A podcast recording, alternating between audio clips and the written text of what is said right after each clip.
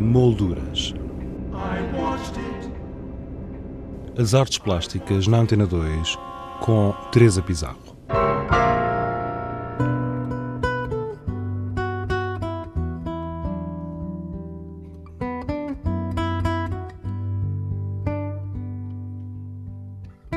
Conforme anunciado no programa anterior, vamos dedicar as emissões de agosto do Molduras à 17ª Bienal de Cerveira, que no passado dia 27 de julho abriu as suas portas. Uma edição subordinada à temática Arte, crise e transformação, que será objeto de debate e reflexão, como nos explicou Augusto Canedo, diretor artístico da Bienal de Cerveira.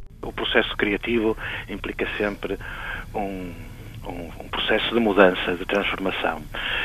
A palavra crise a que, a que nos referimos não tem propriamente a ver com a crise financeira. É o conceito de crise que é usado na psicologia do desenvolvimento e, por exemplo, em muitas outras áreas da ciência, eh, por ser, por ser um, por ser um momento eh, que permite eh, ou que obriga a uma mudança. Eh, nós temos que a própria explicação da, origem do mundo começa eh, por uma crise, que é algo que é abandonado, que é rompido e que dá origem a uma forma nova.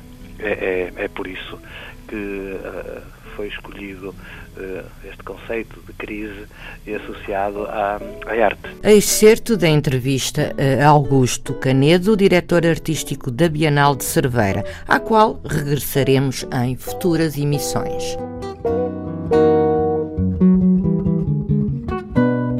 Do Barroco para o Barroco está a arte contemporânea. É um projeto curatorial inserido na 17ª Bienal de Cerveira e que pode ser visto na Casa da Parra, em Santiago de Compostela. Uma exposição comissariada por Maria de Fátima Lambert e pelo diretor artístico do Carpe Diem Arte e Pesquisa, Lourenço Igreja, com quem conversamos. O título tem a ver com uh, termos uma viagem entre dois edifícios, uh, que são edifícios de, estilo de arquitetura barroca, século XVIII, uh, ah, no qual, num deles, no Palácio Pombal, foram produzidas uh, em residência obras de arte. E o outro edifício, em Santiago Compostela, chamado Casa Parra, que também é um edifício de gênese barroca, um, que vai albergar as obras feitas no primeiro uh, edifício barroco. Por isso o título do barroco para o barroco, onde está a arte contemporânea. Ou seja, elas vão viajar, mas essa Casa da Parra é um pouco diferente, portanto, elas, essas obras vão ter que se adaptar a tal qual aconteceu na primeira itinerância em, em Óbidos. Correto. A Casa Parra é um espaço de forma, enfim, white cube, Portanto, o, que vai permitir a semelhança, como disseste, do que aconteceu em Óbidos, que é uh, as obras terem uma nova leitura. Portanto, elas foram feitas aqui no Palácio Pombal, enfim, com este ambiente muito próprio.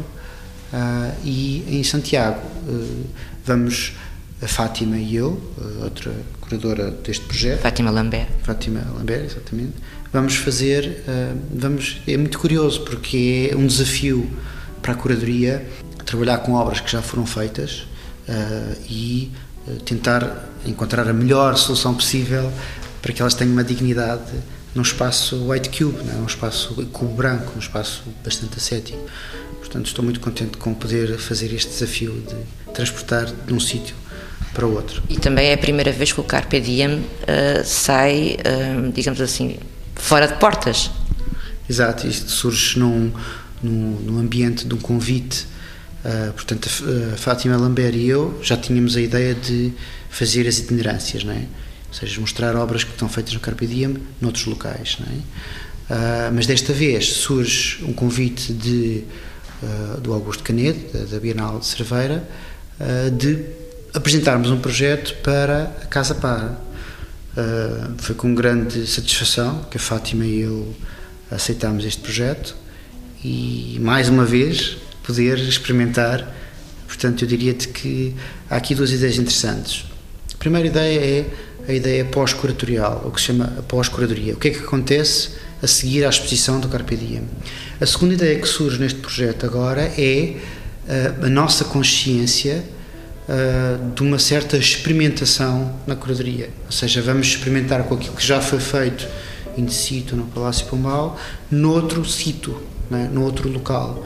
Portanto, hum, como vemos, há aqui ideias em desenvolvimento, é? que para nós eh, é uma satisfação tremenda, é? quer dizer, é assim uma alegria.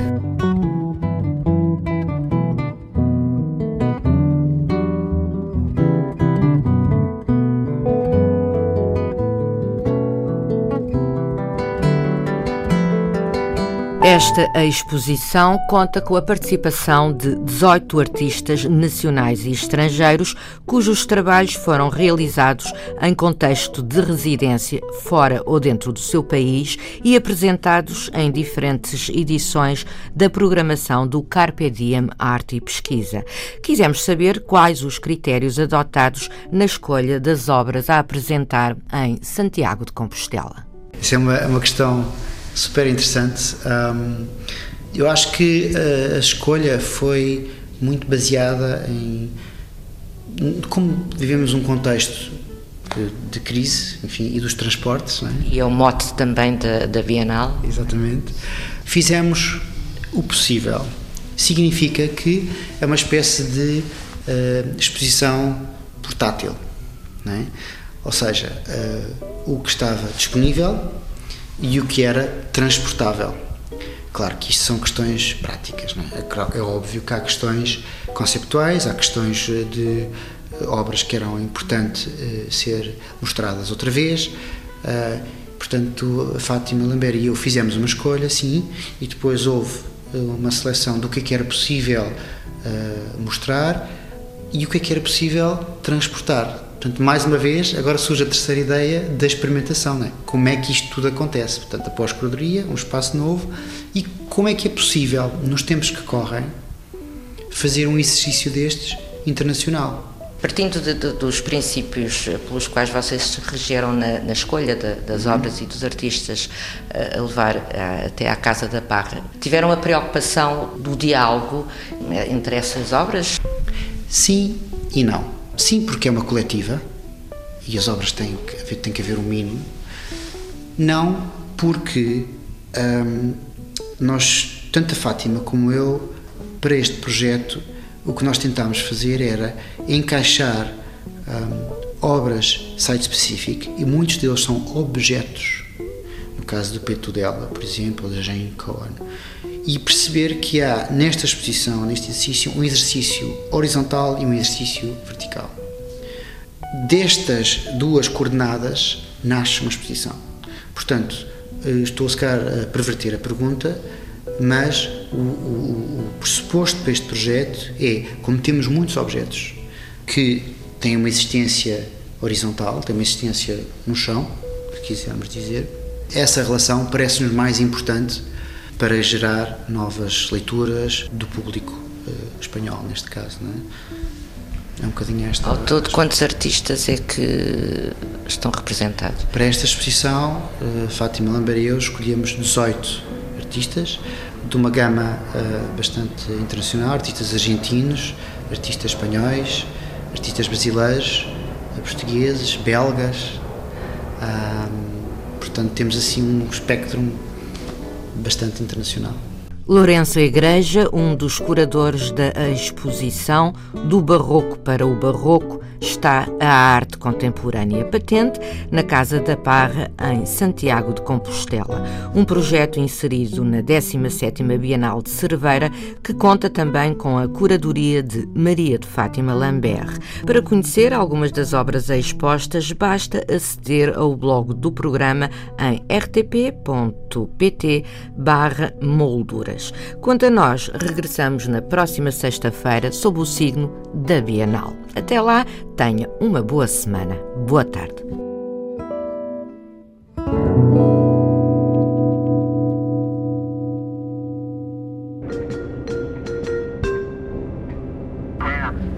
Molduras